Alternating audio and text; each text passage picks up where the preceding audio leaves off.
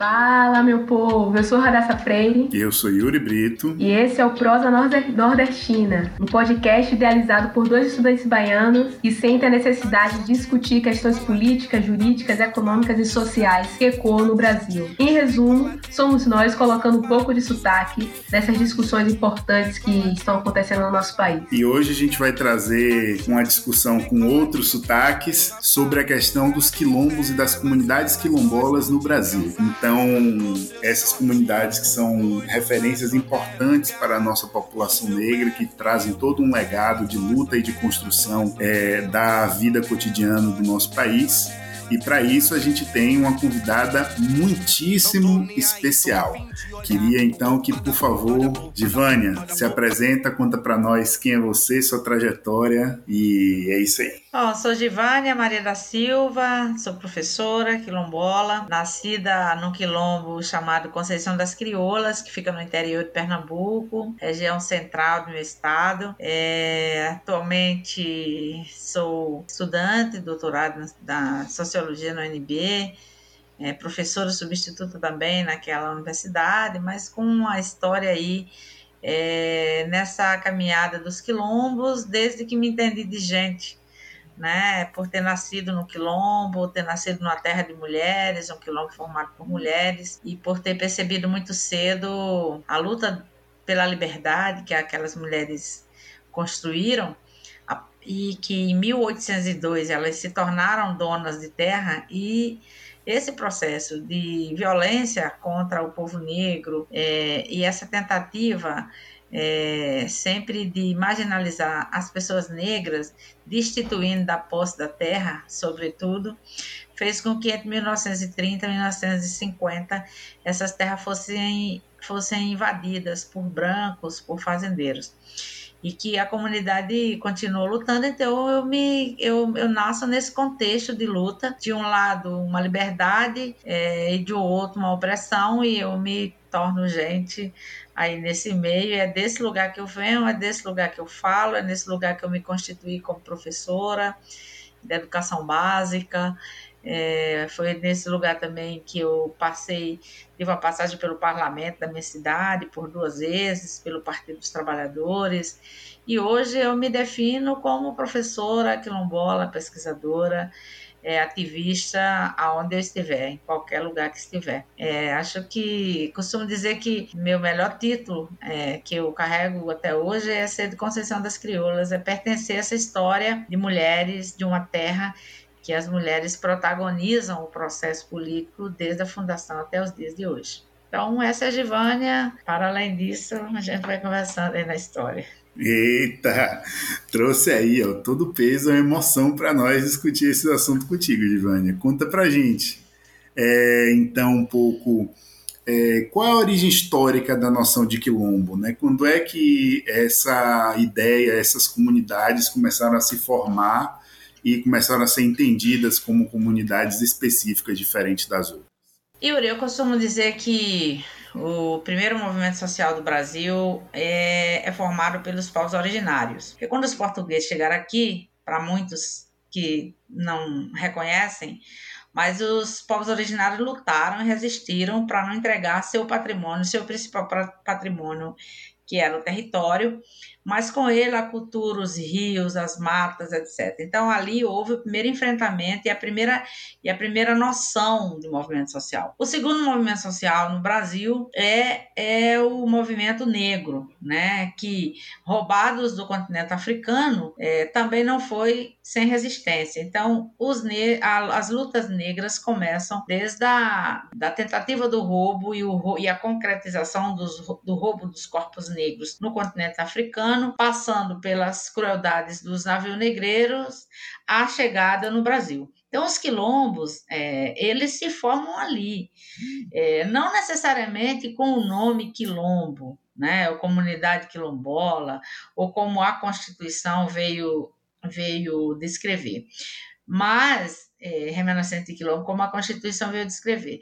Mas é, esse agrupamento, essa rebeldia, essa luta por liberdade, que é o sentido real do quilombo, Yuri, já estava ali é, quando, com, com a chegada dos negros no Brasil. Então, a gente não tem como precisar. É, Quilombo foi formado apenas da fuga também. Foi por meio de fugas, uma das possibilidades. Quilombo também foi formado por outras estratégias de resistência. Né? Por exemplo, de Conceição das Crioulas, 1802, eu te dizia, elas eram donas, arrendaram uma terra, pagaram essa terra fiando algodão é, e vendendo numa das cidades mais antigas de Pernambuco, que é Flores. Então, assim, é, mas tem também quilombos que foram formados a partir é, uma relação com, com o catolicismo, né, em que é, as chamadas, sobretudo no Maranhão, tem muito essa figura da terra de santo, terra de preto, que na verdade é toda essa relação que o, que, que o cristianismo tem com o processo de escravidão, que a gente também não pode deixar de, de, de trazer. O certo, é, o, não sei se certo, não gosto muito de certezas, mas o mais correto dizer é que quilombo ele se origina de diversas formas, que tem relação com processos de exploração, com processo, é, mas tem muita relação com o processo de liberdade também, da, da fuga desse lugar do escravizado para a construção de territórios e de espaços de liberdade. O cruel de tudo isso é que essa história do Brasil, o Brasil não conta essas histórias. Né? Então, pega Quilombo dos Palmares, que foi um dos mais expressivos, não temos dúvida disso, é, mas coloca Palmares numa condição de começo, meio e fim. E não houve, não tem fim. Palmares não tem fim. E por que, que eu vou dizer que não tem fim, Yuri? Não tem fim porque não era só Palmares?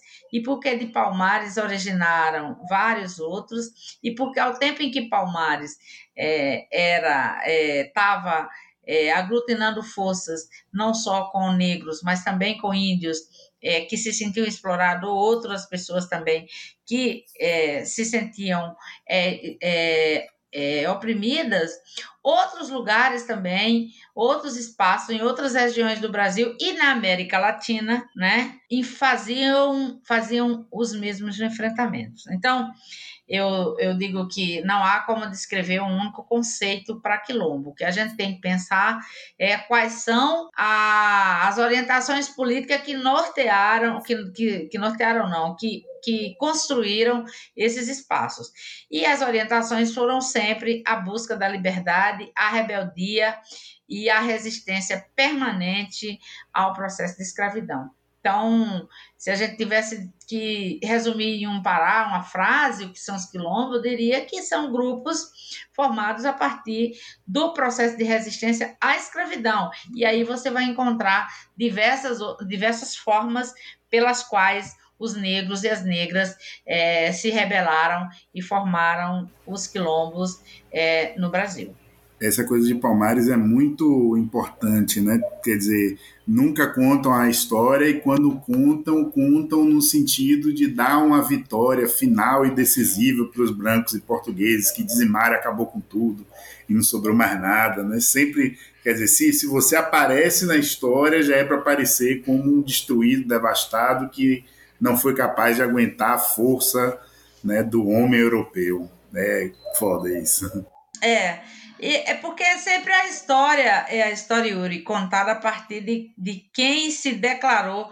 Não é quem foi vitorioso, não, é quem se declarou vitorioso, entende? Porque para mim, 300 anos de escravidão, mais 100 anos de silêncio, e hoje a população negra ser 56% dos 210 milhões de brasileiros, o os, os, colonizadores deviam ter vergonha né, de se declararem, tinham que rasgar todos os livros e, e, e, e recontar essa história. E eu acho que esse é nosso papel, né? Eu acho que esse é nosso papel, seja na escrita, na fala, por esses é, meios virtuais, é a gente contar outra história, porque essa história não cola mais. Não cola mais Palmares como tendo um fim. Por quê? Porque se a gente pegar vários autores, mas eu vou pegar só um, que eu acho que talvez possa nos ajudar a pensar quilombos. E você pega é, Flávio é, dos Santos Gomes, você vai ver o, o tempo que Palmares estava em pleno vapor, Minas Gerais, Bahia, Maranhão, Mato Grosso, quilombo liderados por mulheres, é, incríveis. É, então, assim, não era uma coisa que se resumiu em Palmares e ali ficou. Palmares era, era um dos muitos lugares que estavam ali no enfrentamento. Tanto é que a abolição não tem significado nenhum do ponto de vista para os quilombos, ela não muda nada é, na vida dos quilombos, porque o que tinha de mudar, eles já tinham mudado.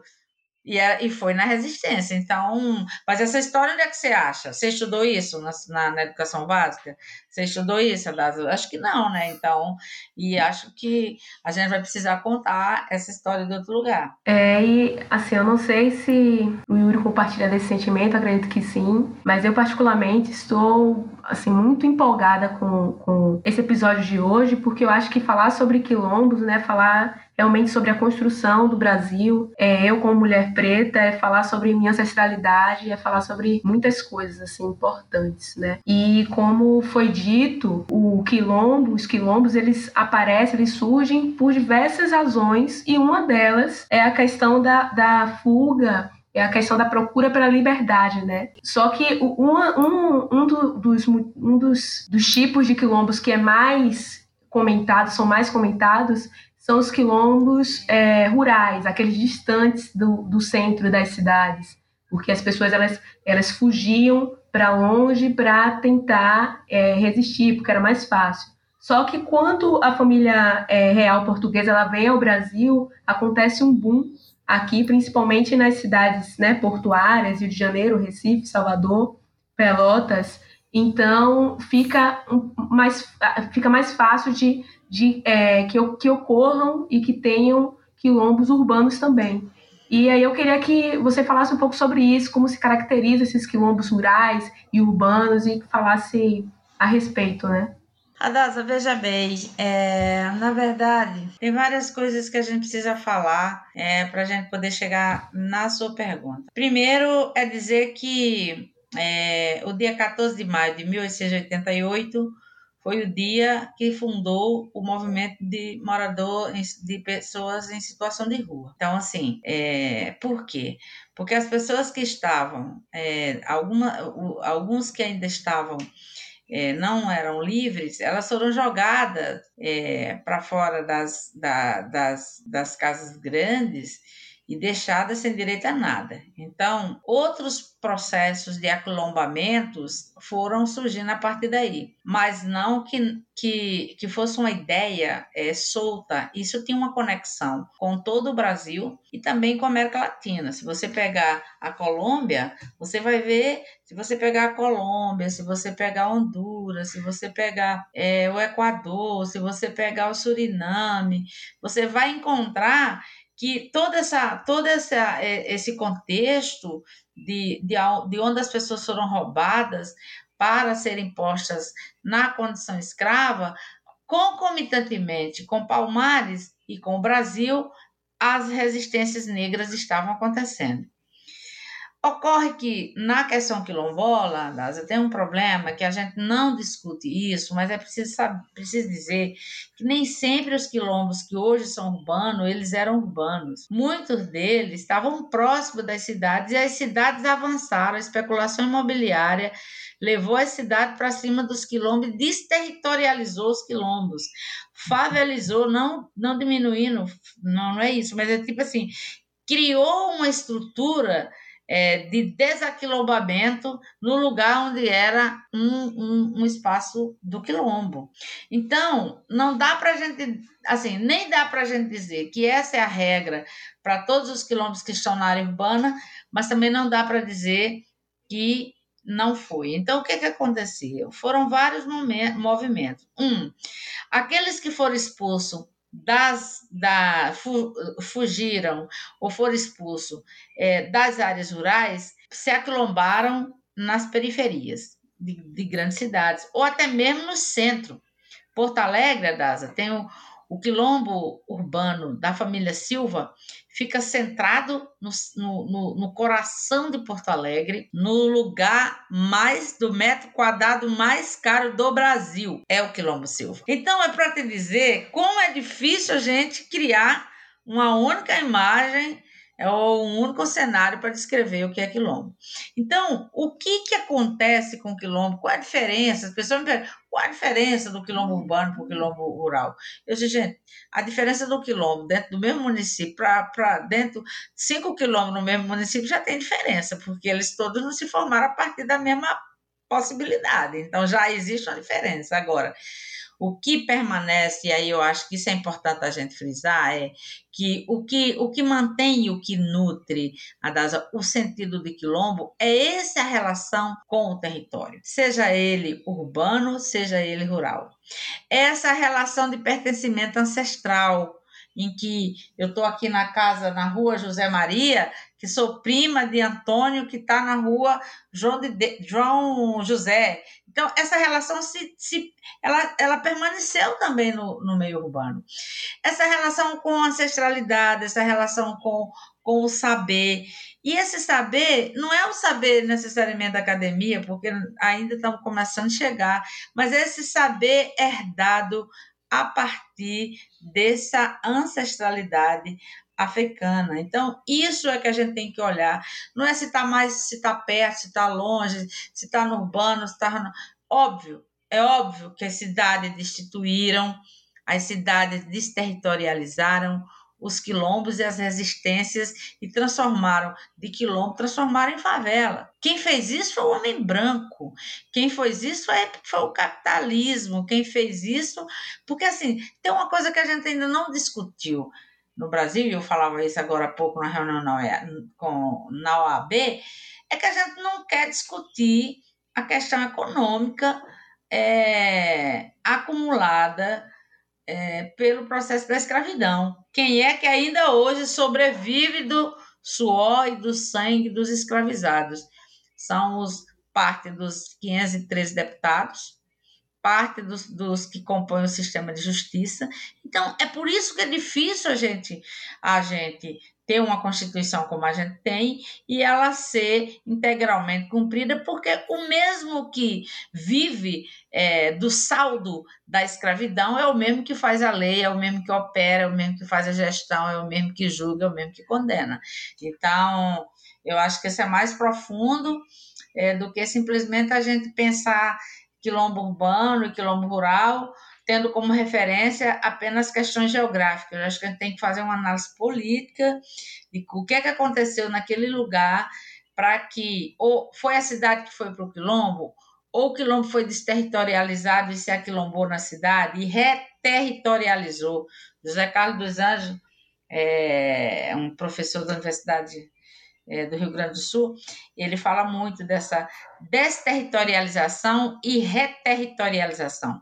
E ele está dizendo é, os quilombos, na hora que eles são desterritorializados, eles se reorganizam e se reterritorializam. Eles constroem outros territórios, porque o que está no centro do debate é que o quilombo se organiza a partir do território. É, isso é uma coisa muito forte, né? A gente perceber que não, no fundo, no fundo, isso é o que aqueles que detêm o poder menos querem que a gente faça, né? Que a gente conheça a nossa história, o nosso passado, de onde a gente veio, né? E o, o, a coisa mais fundamental e mais importante que se nos apresenta aí é justamente essa conexão com a própria história da comunidade. Né? O sonho dos poderosos é que a gente viva em comunidades, em bairros, em cidades aonde não há história, não há a nossa história, e quando muito, se há alguma história,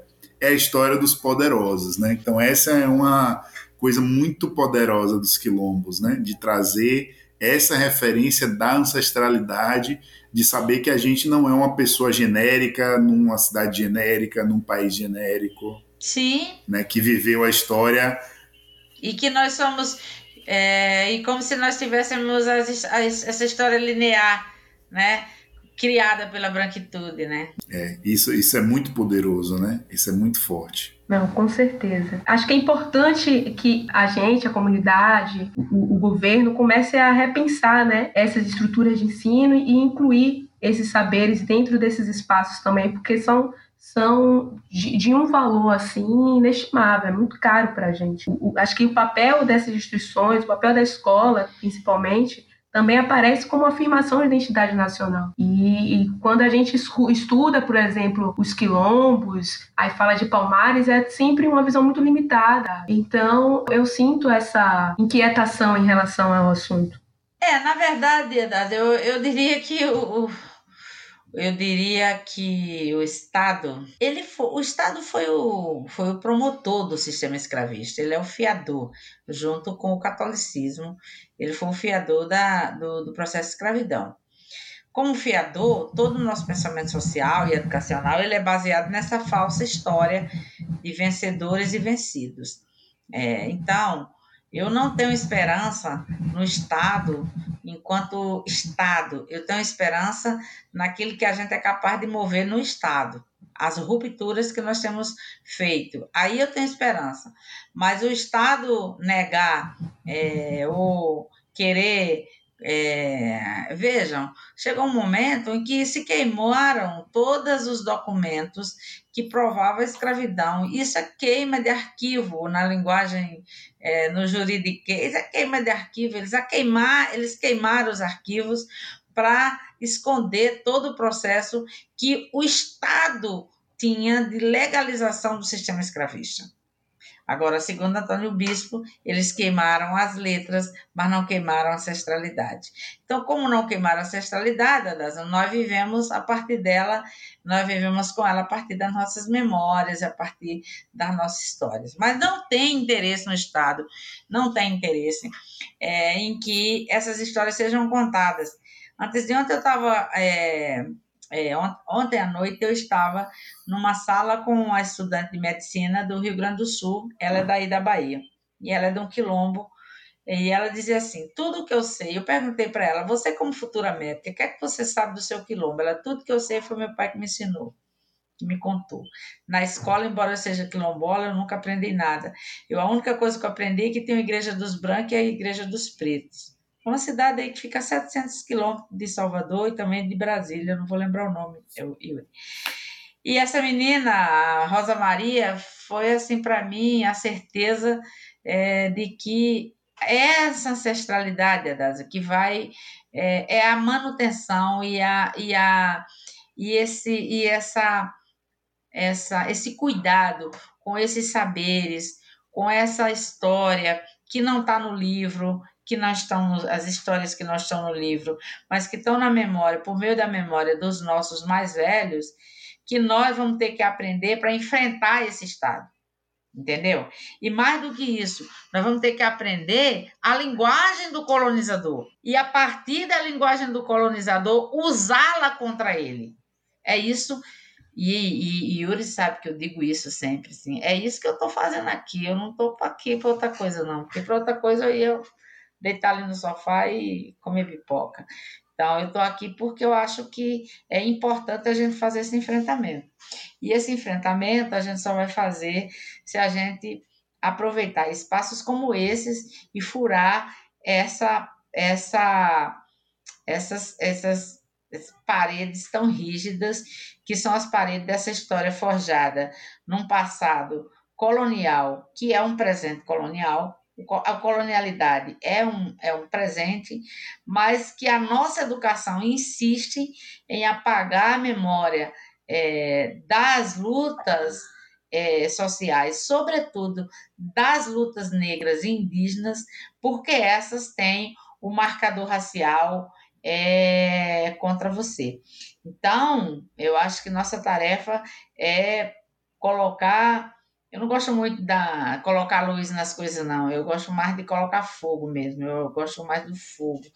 É, eu acho que a gente tem que colocar fogo, é, tochas enormes sobre esses processos para que a gente aprenda com eles e que a gente possa ensinar também é, é, para outras pessoas e para que a gente possa conversar sobre esses processos, já que o Estado insistentemente produz ferramentas e dispositivos de anulação e de apagamento das histórias da luta dos negros e dos indígenas.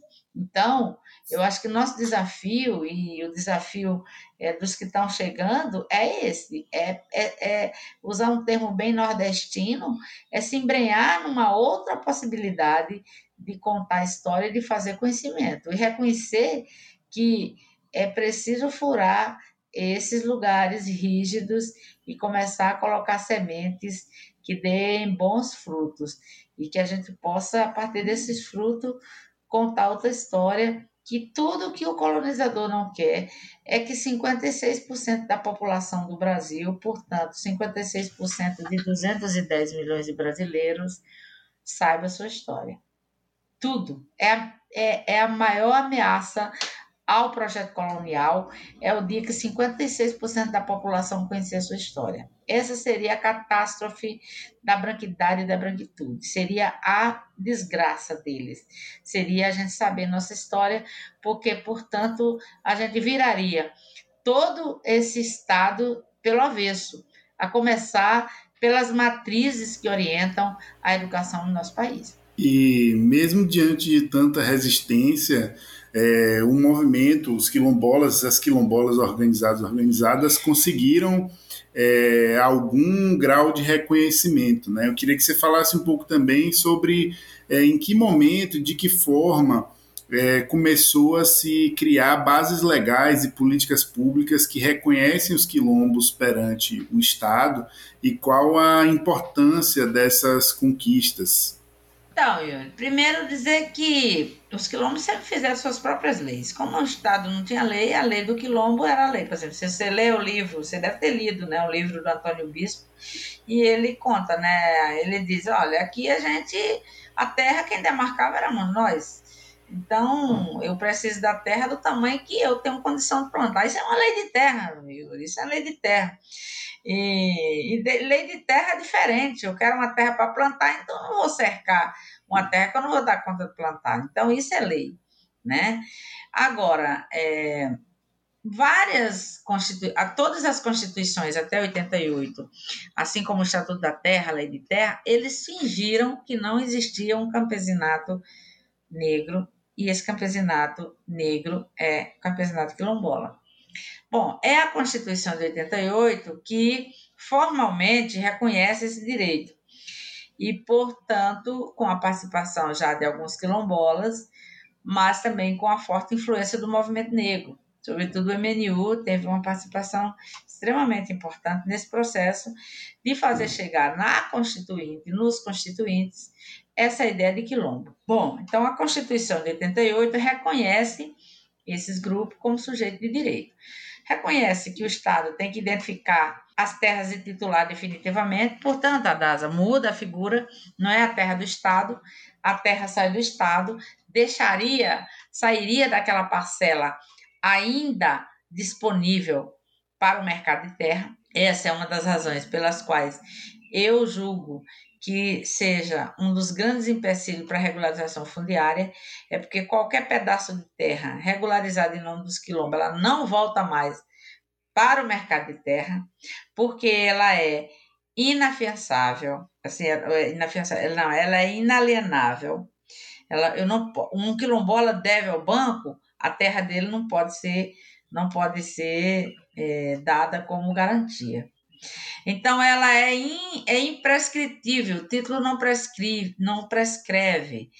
Ela é indivisível, então a terra é minha e é sua, dos meus filhos, dos meus netos, dos meus bisnetos. Então, ela não tem minha terra para vender, tem minha terra patrimônio histórico, cultural, coletivo. Então, essa lógica coletiva que os quilombos traz para o ordenamento e para a ideia de terra no Brasil é uma ofensa ao capital. O capital quer chegar e encontrar uma terra ali, comprar e mandar todo mundo sair. Para o quilombola não funciona assim. Ele não pode fazer isso porque qualquer título que ele compra ali, ele, é, a lei diz que não tem validade. Então, então, basicamente, Yuri, foi a Constituição de 88 que reconheceu, mas, para ser muito justo é, com a história, é a primeira vez que os quilombos fizeram parte é, de um programa de políticas públicas que tinha, tinha assento no plano plurianual, na lei de diretriz orçamentária e na lei orçamentária anual foi no ano de 2003, após a eleição do presidente Lula. Antes disso, o que se teve no Brasil sobre políticas públicas eram projetos, experiências piloto, financiamento do coco não sei de onde, apoio ao jongo não sei de quando, mas como política pública de saúde, de educação, de moradia, é, isso acontece no, no, com a eleição do presidente Lula e o primeiro PPA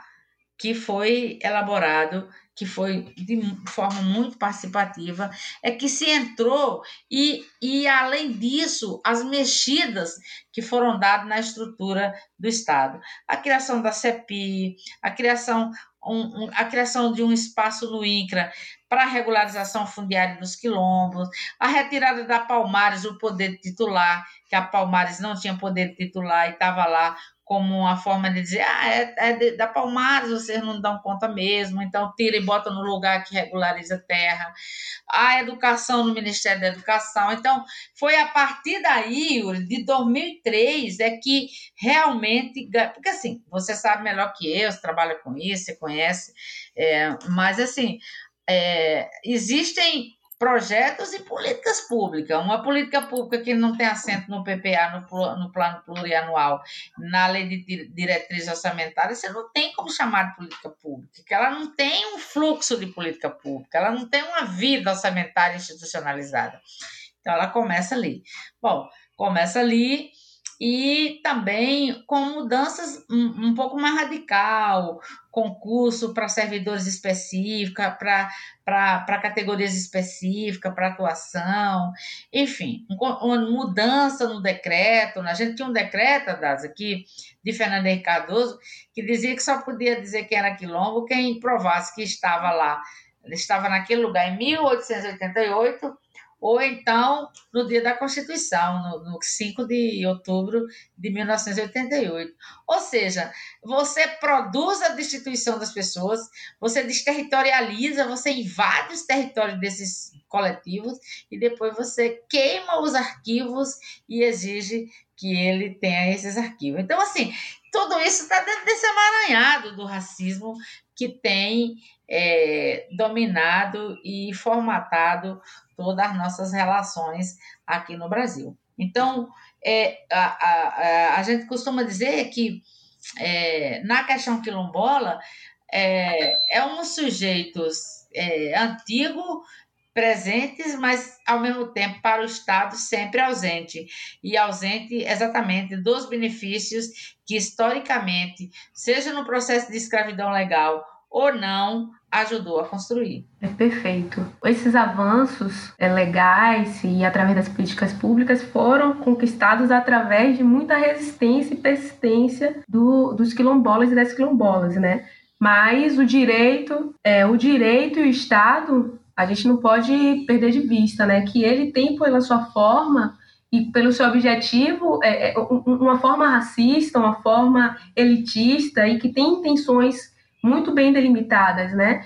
É, a prova disso é como o, o, o, Rui Barbosa, que é muito ovacionado por, por alguns, né? Por mim não, mas é ovacionado por alguns, é, se sentiu e teve total é, permissão para queimar os arquivos sobre a escravidão, é, atualmente, o, o, o, o, presidente, de alguns também, o presidente Jair Bolsonaro, é, ele se sentiu totalmente à vontade também para falar sobre que não vai ter um, é, nenhum centímetro a menos de território para os quilombolas. Então, são essas, essas ações né, que a gente vai percebendo que, que, apesar dos avanços, a gente tem muito ainda a conquistar e que o Estado e que o direito eles trabalham juntos, mas não trabalham juntos a favor dessas comunidades. Eles trabalham contra, é, vulnerabilizando ainda mais, invisibilizando ainda mais, matando ainda mais, né? Enfim.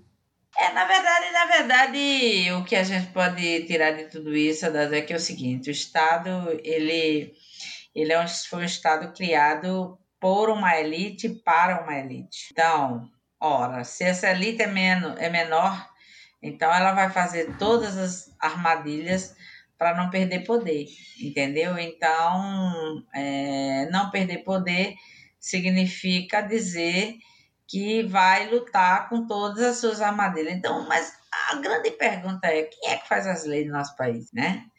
Quem é que julga essas leis no nosso país? Quem é que condena, quem é que defende? É o mesma, é a mesma, é, tudo farinha do mesmo saco, entendeu? Você vai no, no, no, parlamento com 513 deputados. Tem uma indígena, uma indígena, alguns negros, mas não discutem a pauta racial. Algumas poucas mulheres brancas. Mas vamos para o judiciário, vamos lá, vamos na Suprema Corte, vamos logo na Corte Maior. Todos brancos. Passou um único negro e a gente sabe o quanto o racismo operou para cima né? Então aquelas mulheres que estão lá, elas não pensam com cabeça de mulheres, elas pensam com cabeça da branquitude, do poder hegemônico, entende? E aí a gente, aí, bom, aí a gente podia ir para as universidades, quem são os professores, com raríssimas exceções, a gente pode ir para o Ministério Público com, com raríssimas exceções, para a Defensoria Pública com raríssimas exceções, e aí sucessivamente. Então, o que o desgoverno de Jair Bolsonaro faz em relação aos negros, indígenas, mulheres, o, o grupo LGBTQI+, ele é legitimado por, esse, por esses poderes, né, por esses poderes que são em muito tão igual quanto, pensam do mesmo jeito. Então, nós temos um enfrentamento muito grande para fazer se a gente efetivamente quiser fazer ruptura e não vai ser por dentro do Estado único, vai ser por várias frentes. Uma é a gente tentar restituir aquilo que para muitos já foi dominado como democracia, porque para uns ainda não viu o que foi a democracia ainda.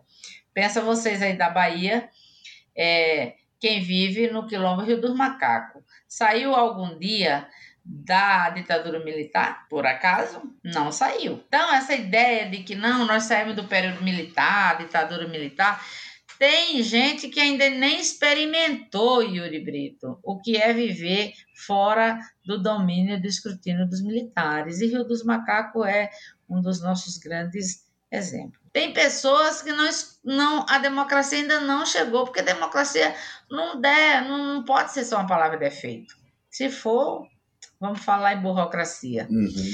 Então, a democracia, ela, é, a gente precisa, eu costumo dizer que a gente precisa restabelecer essa frágil democracia e fazer com que ela, mesmo frágil, frágil, chegue a todos, coisa que ainda não aconteceu.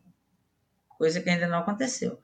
Segundo, nós temos que mudar o pensamento social. Se a gente não mudar, se a gente continuar é, formando pessoas para escondendo a história para terem vergonha da sua própria história, que é isso que a branquidade quer, nós também não vamos mudar. E segundo, e terceiro, além dessa mexida que nós precisamos dar na estrutura, nós temos que fazer é, uma releitura da história do Brasil. Se a gente não tiver coragem de assumir que esse país é marcadamente estruturado é, no racismo, a gente não vai avançar, porque a gente vai estar, tá, a gente vai estar tá dizendo, não, o problema é o bullying, não, o problema é o orçamento, não, aí começa, começa a desviar o tema, quando na verdade o tema das é racismo. Racismo estruturado nas instituições públicas e privadas, operando com os impostos de todo cidadão e escolhendo os que mata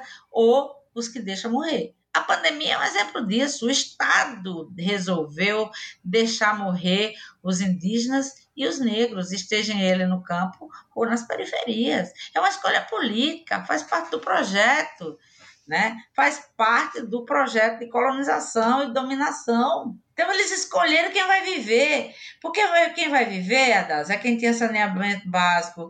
Quem vai viver é quem podia ficar em casa para fazer a quarentena, não sair, não se expor nos sinais, nas feiras. Quem vai viver é quem tem cartão de crédito para pedir tudo em casa e ter álcool gel para higienizar as mãos.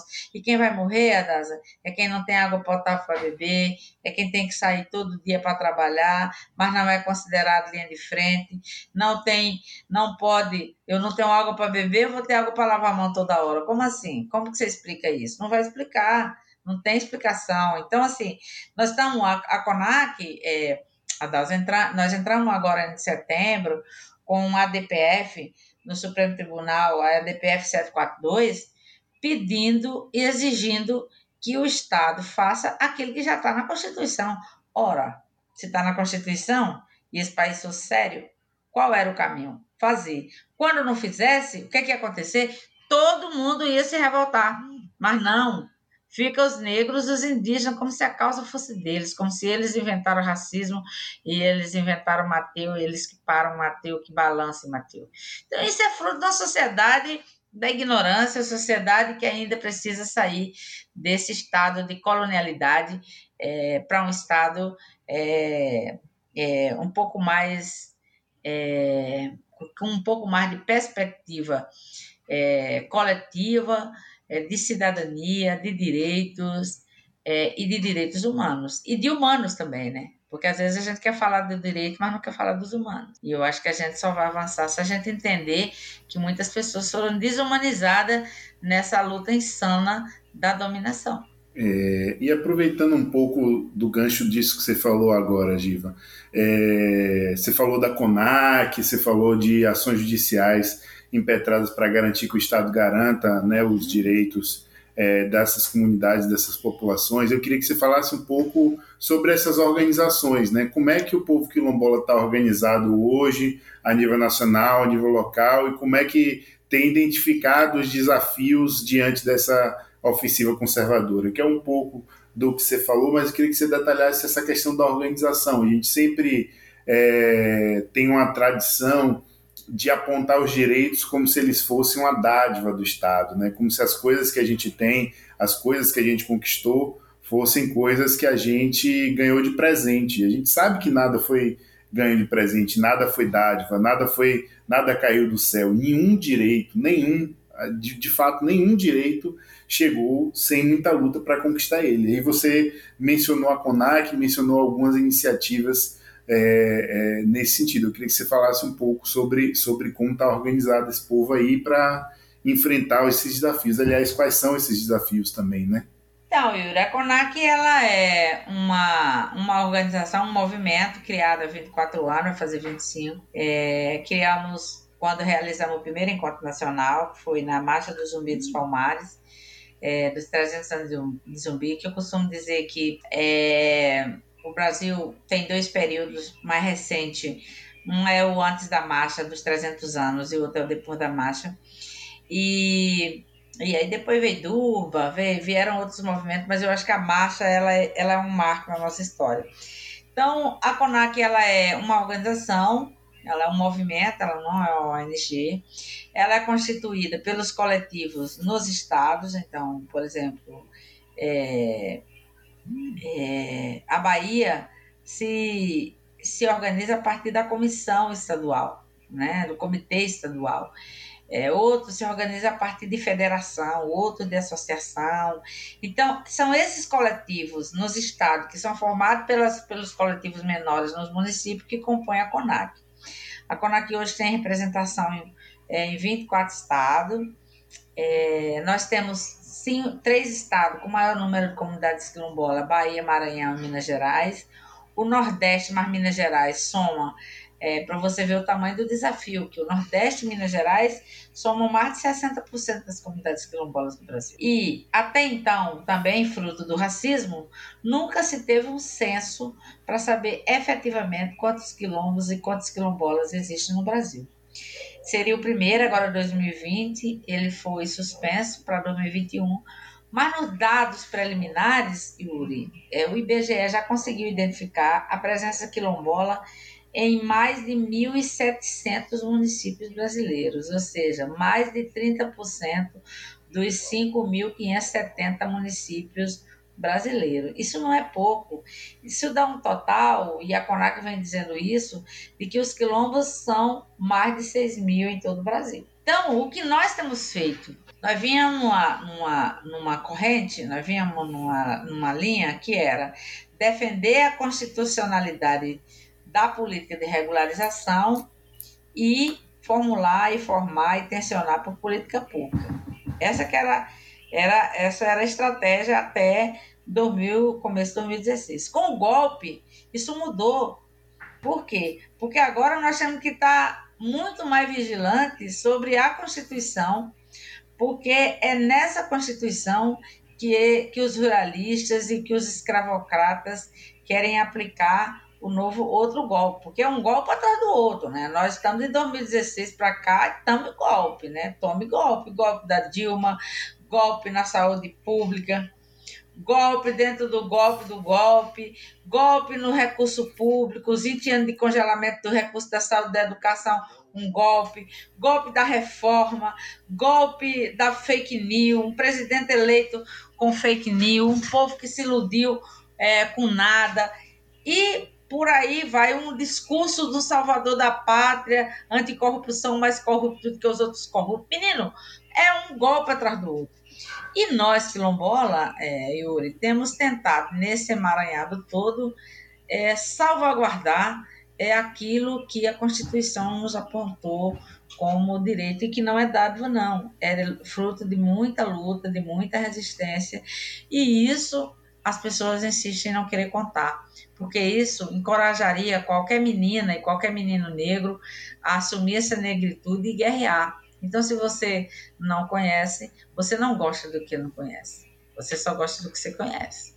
Você pode até ter vontade de conhecer e imaginar que vai gostar, mas você só pode dizer mesmo que gosta depois que você conhece. Não tem como. Então, a negação da nossa história e da história das lutas negras é, do povo negro no Brasil é uma estratégia do poder colonial, do poder colonial para que a gente nunca descubra, para que a gente nunca se entusiasme, para que a gente nunca se orgulhe daquilo que nós somos. E se tem alguém que tem que se orgulhar nesse planeta e nesse país somos nós, povo negro, que com mais de 300 anos de escravidão e mais de 100 de silêncio, nós somos 56% da população, mesmo sendo nós os marcados para morrer e, a, e os deixados morrer. Né? Então, porque são duas coisas. Tem os que tem os nossos que são marcados para morrer, nesse aí estão os jovens negros, periféricos, as lideranças quilombolas, é, esses são os marcados para morrer. E tem os deixados morrer, que é outra categoria. Quem é o deixado para morrer? Aquele que você não faz chegar água, que você não faz chegar serviço de saúde, que você não faz chegar nada e a pandemia chega lá, arrasa e mata todo mundo. Esse é o deixado para morrer. Então nós temos os que o Estado manda matar e, o Estado, e os que o Estado deixa morrer. Mesmo assim, nós somos 54% da população. Então, é, nós somos sim, é, é, Yuri, uma ameaça ao projeto colonial.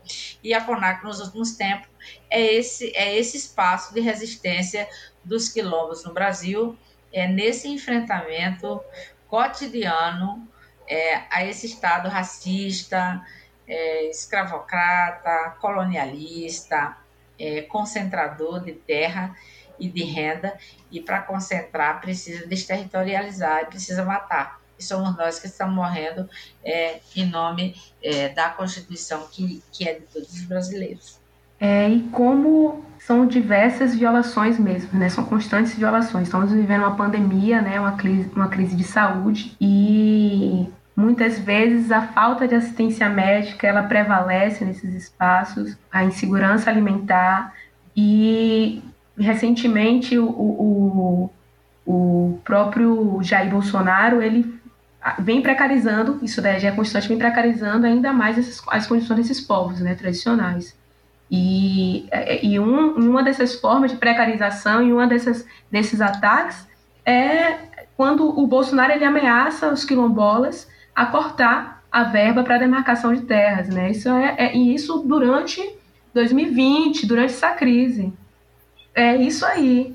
E aí a gente percebe que não há realmente humanidade nenhuma. Quando a senhora falou mesmo direitos humanos, tem que ser realmente direitos humanos, não só direitos. Exatamente. Porque são, estamos lidando com pessoas ali, tem que ter a humanidade, só que em um, em um Estado é, forjado pelo sistema racista, pelo sistema capitalista, o direito forjado da mesma forma, em um governo de extrema-direita, a humanidade realmente é o que falta. É, na verdade, é, eu costumo dizer que é, não tem ninguém mais fiel ao seu programa de governo que Jair Bolsonaro. Ele é fiel ao programa do governo. Oi? ele é fiel ao programa do governo dele. Ele se elegeu dizendo isso e o povo votou nele. Ele se elegeu dizendo que ia acabar com o concurso público, que a universidade pública era balbúrdia, que não ia regularizar terra quilombola, que não ia reconhecer terra indígena, que ia tirar direito do trabalhador, que os trabalhadores de carteira assinada tinham direito demais, que as mulheres tinham... Ele está fazendo o quê? Fora isso. Tudo isso. Então a sociedade pagou para vir. E está vendo. A questão, Adas, é que como nós, negros e negras, somos, sim, os, as, os, os mais empobrecidos, né? Quando a gente chega num caos como esse, que soma uma pandemia e um pandemônio, tudo junto, né? O estrago disso é maior. No nosso caso, Adasa, é, é incrível a gente pensar que é, as histórias dos outros grupos sociais, tá, você vai encontrar no livro didático, vai encontrar a história da arte moderna, a história de tudo que você vai encontrar, que é isso que a gente estuda na escola. Mas você não vai encontrar a história dos quilombos. Então, quando as pessoas morrem, a história vai com elas. Então, esse esforço também da gente sistematizar, por isso que a gente, inclusive, acho que vocês devem ter visto, nós lançamos há 15 dias atrás um livro escrito só por mulheres quilombolas, mulheres não acadêmicas, mulheres do povo, da roça, enfim, porque é também uma percepção de que nós temos e que nós precisamos também registrar essa história, porque a depender do Estado, ela cada dia ela some, ela desaparece. Então, o governo Jair Bolsonaro, o desgoverno Jair Bolsonaro, é uma ameaça que é, ela só foi possível se tornar real porque a sociedade brasileira pensa, grande parte dela pensa como ele. Qualquer sociedade com um pouco mais de civilidade teria repudiado quando ele fez, falou as aberrações que falou sobre as universidades públicas, sobre os estudantes da escola pública, é, sobre indígenas, sobre mulheres, sobre quilombolas, sobre LGBT, LGBTQI+, qualquer sociedade um pouco mais é, com um pouco mais de discernimento coletivo, teria repudiado. O que, é que aconteceu? Tornaram o presidente da República. Isso é grave. Isso só pode se explicar é, nesse pensamento social, racista, do qual nós somos, nós estamos, no qual estamos inseridos. De outro jeito não tem como. E aí ele vem na maldade, fazendo tudo que ele se prometeu fazer, ele vem fazendo. E como foi muito bem dito durante esse episódio, né? Os quilombos eles têm passado, eles têm presente, eles têm início, têm meio, mas não têm fim. Então por isso que eu quero saber sobre a, o futuro, né? Quais são as principais lições que o movimento quilombola dá para a sociedade brasileira e como podemos entender os quilombos não como algo que sobrou do passado, mas como uma possibilidade de construção do futuro. Falar de futuro no momento da pandemia às vezes não é muito tranquilo, porque a gente não sabe o que, é que vai acontecer, né? É, o que eu posso te dizer é que nós vamos continuar na luta, vamos continuar na resistência. E se tem algo que nós gostaríamos que a sociedade em geral compreendesse, é que é, o aquilombamento é uma possibilidade, não estou dizendo que é a única, mas é uma possibilidade é, das mais concretas de resistência e enfrentamento a esse estado violento genocida. Então, aquilombar não é virar quilombo, né? Aquilombar não é não é outra coisa senão entender é que as relações que sustentam e que perpassam pela formação dos quilombos, elas são relações que elas podem ser vividas em qualquer um outro lugar. Então é isso que a gente chama de, de. Então, é, se tem uma lição que a gente pode deixar e, e compartilhar, é esse processo de aquilombamento para resistir, né? E quanto ao futuro, eu só, só penso que daqui a 10 anos eu quero estar viva falando que nós somos 10 mil. Hoje nós estamos falando que somos mais de 6. Daqui a 10 anos nós somos mais de 10 mil. Por quê? Porque, com, apesar de toda a pressão que o Estado tem feito sobre nossos corpos, nós estamos sim resistindo ao nosso território é, e reinventando o sentido do aquilombamento todos os dias, seja na cidade, seja na zona rural. Acho que esse é um legado muito importante que a gente deve carregar para o futuro, né? A gente perceber que os quilombos históricos, os quilombos que resistiram, eles trazem a mensagem de que a gente não pode, não deve nunca olhar e pensar, poxa, tá lá um quilombo, naquela comunidade ali, naquele lugar. Eu acho que a gente deve olhar, aprender e olhar para os nossos lados e falar: tá aqui um quilombo.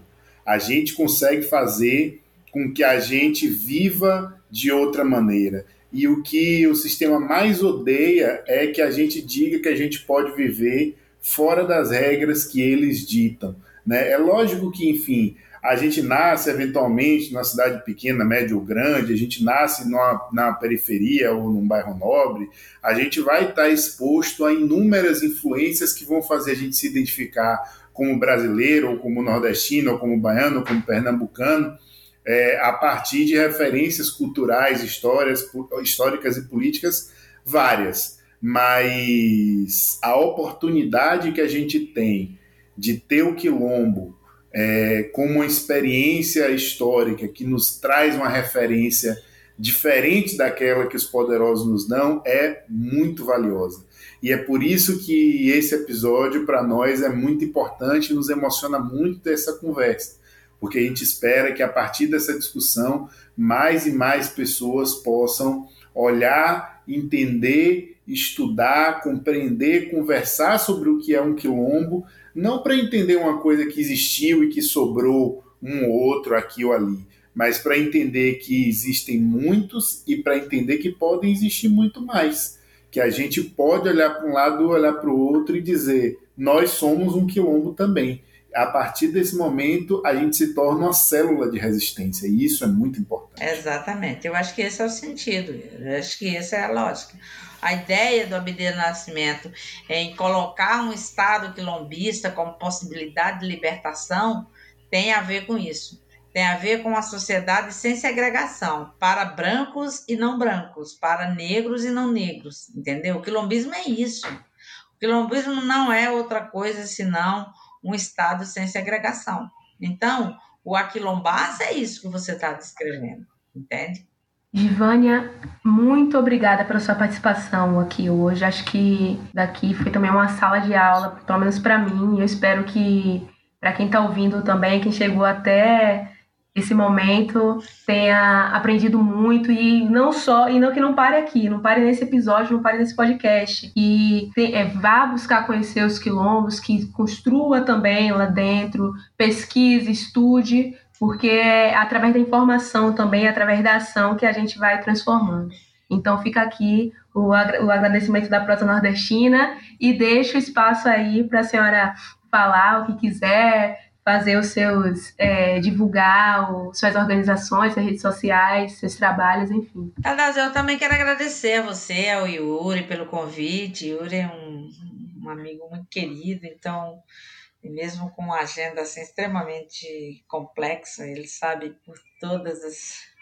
de todas. De, como a gente diz aqui, de trás para frente, frente para trás, o que é você trabalhar, escrever uma tese doutorado, você fazer militância permanente. Mas, enfim, não podia deixar de vir também trocar essas ideias com vocês, porque eu acho que esse é um espaço também de disputa, né? Nós estamos disputando narrativa. Então, se as pessoas que ouvirem esse podcast agora, elas certamente vão repensar é, suas noções de quilombo, né? Talvez. É, ou que ainda não tenham pensado sobre quilombo vão pensar. Mas eu queria, além de agradecer, queria fazer, deixar um convite aqui. Nós vamos realizar no dia, o Coletivo Nacional da Educação da CONAC vai realizar nos dias 3 e 4 é, de dezembro é, a primeira Jornada Nacional Virtual de Educação Quilombola. Vocês estão convidados se quiserem fazer um episódio sobre isso, vamos conversar. É, vai ser muito importante. Espalhe essa notícia, se inscrevam, sigam nossas redes sociais. As inscrições devem abrir na próxima semana e nós esperamos falar dos quilombos a partir do olhar da educação e das lutas internas nos quilombos por uma educação antirracista, por uma disputa de narrativa para contar a história do quilombo de outro jeito, de um outro lugar. Então, vocês estão convidados e convidem todos e divulguem a primeira Jornada Nacional Virtual da Educação Quilombola, que acontecerá, é uma realização da CONAC, em parceria com a Universidade de Brasília, é, por meio do, de onde eu estou lá, como professora substituta, mas que é um espaço aberto para quilombola, para interessado, para estudante, aliado, todo aquele que quiser ir compartilhar conosco será, todos aqueles serão bem-vindos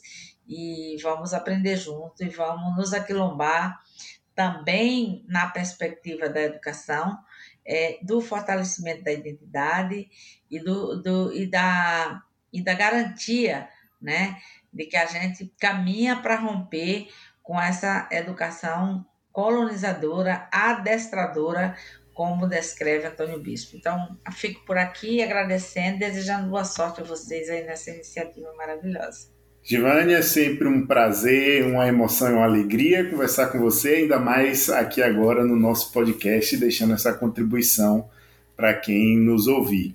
Nós vamos divulgar o evento sim nas nossas redes sociais, da pequena contribuição que a gente é, pode dar. O episódio vai ao ar também, muito provavelmente antes dessa data. Estou aqui datando a nossa gravação, mas está valendo. É, e agradecemos a todos e todas que ouviram até agora esse nosso bate-papo com a professora Givânia Maria da Silva, mulher quilombola, doutoranda em Sociologia pela Universidade de Brasília e também professora substituta dessa mesma universidade, uma mulher que tem uma trajetória de luta que muito nos honra poder compartilhar aqui nesse espaço. Eu sou Yuri Brito, você me acha lá no Twitter, no arroba Eita de Acho, com 3 S, Eita de Acho com 3 S, de Acho é com CH, não é com X. É... E também você acha o nosso podcast no arroba Prosa Nordestina, também no Twitter. Um recadinho, eu mudei o meu arroba do Instagram, pelo menos quando for ao ar já vai estar tá alterado o nome. Então agora o meu Instagram tá Radassa Underline Frei. Pegue lá, mas também sigam o arroba Prosa Nordestina no Twitter, porque é através de lá que a gente vai trocar uma prosa boa com vocês também, diariamente, tá? E é isso. Devagar.